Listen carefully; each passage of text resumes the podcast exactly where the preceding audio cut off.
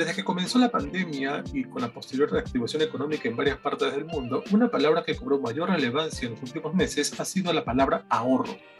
Muchos recurrieron a ella para atender a un familiar o usarlo como inversión a futuro. Y no solo lo han hecho personas solteras, sin hijos, en fin, sin una responsabilidad más allá de sí mismos, sino los que ya tienen un buen tiempo juntos o los que están planeando hacerlo. De esta manera, ¿qué sucede con los matrimonios o con las parejas convivientes? ¿Tienen el mismo concepto de ahorro que los más jóvenes o los que aún no tienen relación con alguien? A continuación brindaremos tips, consejos financieros para parejas. Ciertamente es un tema complejo, pero no complicado de abordar si nos deshacemos de paradigmas sociales que durante mucho tiempo hemos escuchado. Yo gano más, yo decido cómo gastar, yo pago los servicios básicos y tú la hipoteca, son frases que deberían quedar en el olvido en un mundo donde la cooperación es vital. Un trabajo en equipo que se exige a muchos políticos, pero que lamentablemente muy pocos están dispuestos a hacerlo desde casa. Es que la pandemia ha revelado o nos ha recordado algunos patrones persistentes sobre dinero, género, matrimonio y familia y no siempre son agradables. El matrimonio y la crianza de los hijos involucran un compromiso indudable y en ocasiones interminable. Sin embargo, no es necesario que esta carga sea desproporcionada. Hay muchas razones para equilibrar la toma de decisiones financieras en el matrimonio. Si estás entre las personas que se van a casar, considera agregar otra promesa a tus votos, que el tuyo será un matrimonio de finanzas equitativas y responsables.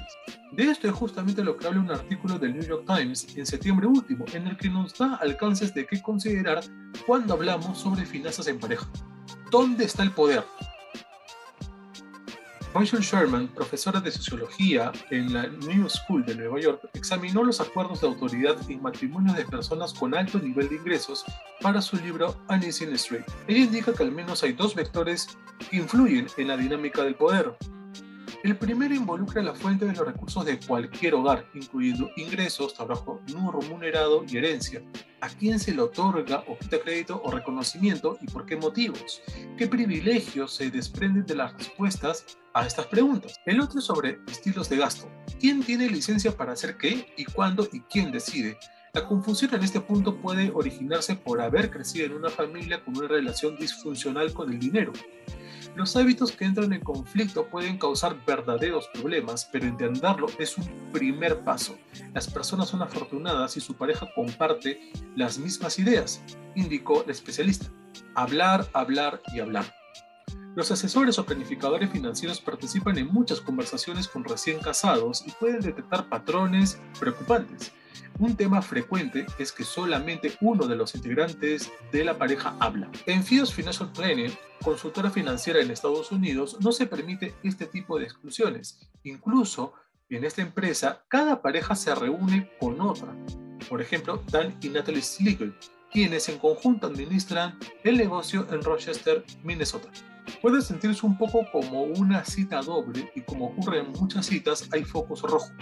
Estos focos rojos habitualmente están relacionados con los pronombres que se usan, tú en lugar de nosotros, dijo Dan Sliegel. Por su parte, Natalie continuó que si no se ven a ellos mismos como una pareja va a ser muy complicado, muy difícil crear un plan financiero que resulte exitoso para las dos personas. Así que hay que tener en consideración los pronombres y no solamente si están hablando con un profesional. Sean siempre un frente único. Los dos son cónyuges, no solamente uno.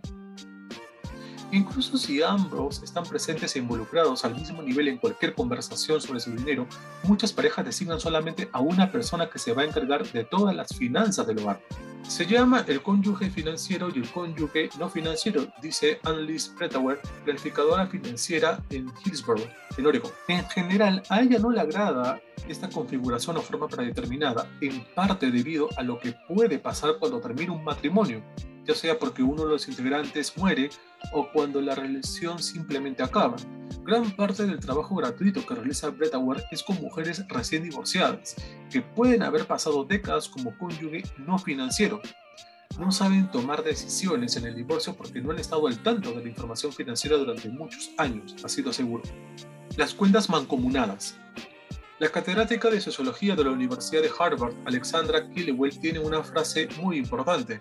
Cuando las personas preguntan, les digo que la mejor manera de organizar el dinero es de la manera en que no se peleen por ello.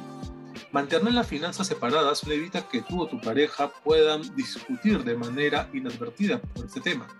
Si tienen cuentas separadas, ¿qué tan separadas están en realidad? Cuestionó la Z. Rainey Braxton, planificadora financiera en Brooklyn. ¿Puede gastar sin ser juzgado? ¿De qué manera se desea hacer este gasto?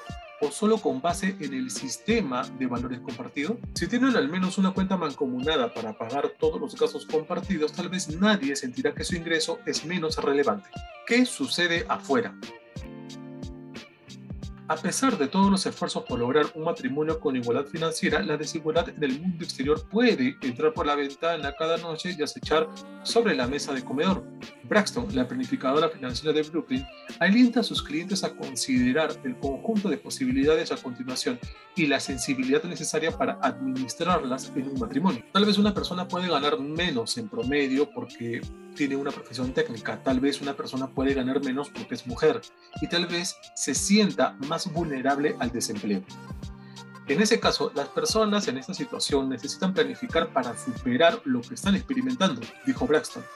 Por ejemplo, podrías apartar ciertos ahorros en fondos que sirvan como colchón para tener aterrizajes más suaves en momentos de turbulencia matrimonial, de arribar a la autoridad. Si algo de lo anterior te resulta familiar, no te define necesariamente como una persona retrógrada. Todo lo contrario, al fin y al cabo, es bastante probable que nunca hayas tenido una vida estable en pareja o matrimonio anteriormente. El cambio, sin embargo, puede que te tranquilice. Los que han asumido los roles tradicionales de género financiero pueden sentir una sensación de alivio palpable porque no operan en solitario, especialmente si las finanzas del hogar se complican durante un tiempo, dijo Blair, planificadora financiera de San Diego.